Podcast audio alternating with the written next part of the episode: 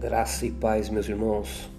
Quero compartilhar com os irmãos um texto que se encontra no livro de Ruth, no capítulo 1, versículo 2. Diz assim, a partir do versículo 1, aliás. E sucedeu que nos dias em que os juízes julgavam, houve uma fome na terra, pelo que um homem de Belém de Judá saiu a peregrinar nos campos de Moabe, ele, sua mulher e seus dois filhos. E era o nome deste homem Elimeleque, e o nome da sua mulher Noemi, e o nome dos seus dois filhos Malom e Quilion, efrateus de Belém de Judá. Vieram aos campos de Moabe e ali ficaram. E morreu Elimeleque, marido de Noemi, e ficou ela com seus dois filhos, os quais foram para si, tomaram para si mulheres moabitas, e era o nome de uma órfã e o nome da outra Ruth, e ficaram ali quase dez anos. E morreram também ambos, Malom e Quilion. Ficaram assim esta mulher desamparada dos seus dois filhos e de seu marido. Glória a Deus, né, irmãos? Muito bem, nós vemos aqui uma um êxodo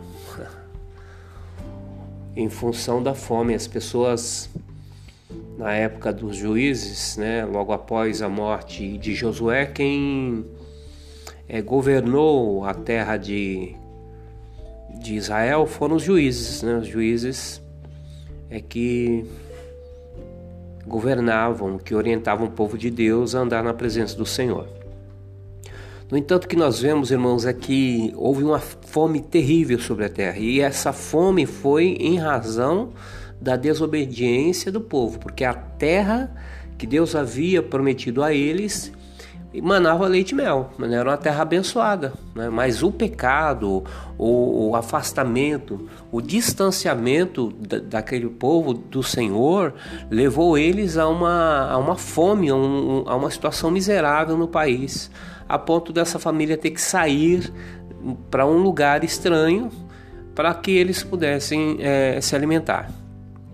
O que nós observamos, irmãos, é que é, esse homem, Elimeleque, ele ele era a coluna da sua casa, ele e os seus dois filhos, né? E ali foram para para a terra de Moabe, mas chegando lá eles também morreram. Morreu primeiro o pai, depois morreram os filhos. E eles haviam tomado para si as mulheres da terra, né? Só que a palavra de Deus diz que uma das mulheres né, dos seus filhos, resolveu retornar a pedido de Noemi. Noemi né, fez uma colocou diante delas a situação e disse se elas quisessem retornar para para suas terras poderiam retornar e, e, reiniciar suas vidas e ela ficaria, né? Só que observe você mesmo com o marido, né, vivo, a vida de Noemi já não foi fácil mesmo com provedores, né, dois filhos, né, três homens dentro da casa, a vida não foi fácil. E agora ela estava só, né, ela e Ruth, porque Orfa retornou para sua terra. E a, a, a, as dificuldades né, que as duas atravessaram foi algo de uma coragem, né? uma coragem, porque para você escolher ficar ao lado de uma pessoa que não vai ter uma vida fácil, você escolher estar do lado de uma pessoa que não pode te oferecer absolutamente nada, que era o caso de Noemi em relação a Ruth, você tem que ser uma pessoa forte, decidida e fiel, não é verdade? E ela, fiel à sua, à sua sogra, fiel ao Deus da sua sogra, porque rejeitou os deuses dos seus pais e escolheu o Deus de Israel. Ela agora está decidida a servir o Deus de Israel e não deixa mais, não abandona a Noemi. Por quê? Porque o amor que ela sente por Noemi, né? o carinho que ela sente por, por, por Noemi, não permite que ela a abandone um mover de Deus, na verdade. Né? Deus tinha planos traçados já para essas duas mulheres. E elas fazem o caminho de volta, irmãos. E ali tem toda uma história, toda uma narrativa que envolve né, o, o, o remidor, dessa dessas mulheres, né, que seria Boaz. E nós observamos que em todo o tempo houve uma, uma participação efetiva de Ruth. Né? Ruth indo ali é, colher espigas para ajudar a sua, a sua, sua sogra, se preocupando com ela, cuidando dela. Esse é um comportamento, sabe, irmãos, de alguém que realmente se converteu. Né? O que eu quero focar nisso é, é exatamente nisso, né? na, na, conversão, na transformação da pessoa. Né? Pessoa, quando ela conhece ao Senhor Jesus, irmãos, ela tem a sua vida totalmente transformada, o seu caráter totalmente mudado. Né? E ela passa a, a ser uma pessoa que as suas decisões são decisões direcionadas por Deus, né? não é uma pessoa que exclui, não é uma pessoa que desagrega, não é uma pessoa que cria contendas, mas é uma pessoa que abraça, uma pessoa que acolhe, uma pessoa que ajuda, uma pessoa que tem empatia, né? se coloca no lugar do outro, ou seja, o Evangelho ele tem o poder de nos transformar, de transformar a nossa vida, de transformar a nossa história, de mudar todo o caminho de sofrimento muitas vezes que é, nos está proposto, né, um caminho de destruição que nos está proposto, o Evangelho ele tem o poder de mudar, porque ele é o poder de Deus para a salvação de todo aquele que crê. E nós precisamos, irmãos, exatamente disso, né? de permitir que o Evangelho nos transforme ao ponto de nós sermos bênção na vida das pessoas. O, o, o homem e a mulher de Deus tem que ser bênção na vida das pessoas.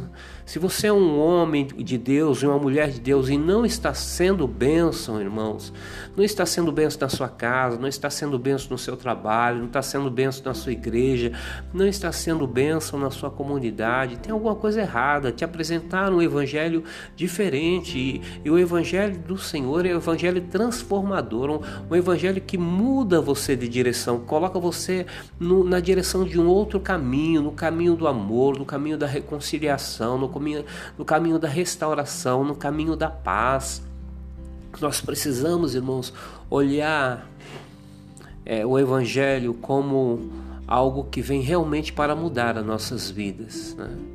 Tem cristãos ainda hoje, irmãos, com sentimento de ódio, com sentimento de rancor, com sentimento de mágoa e assim estão povoando as igrejas, e ao mesmo tempo que estão povoando as igrejas, estão povoando o inferno, porque ninguém vai se converter, não é verdade, irmãos?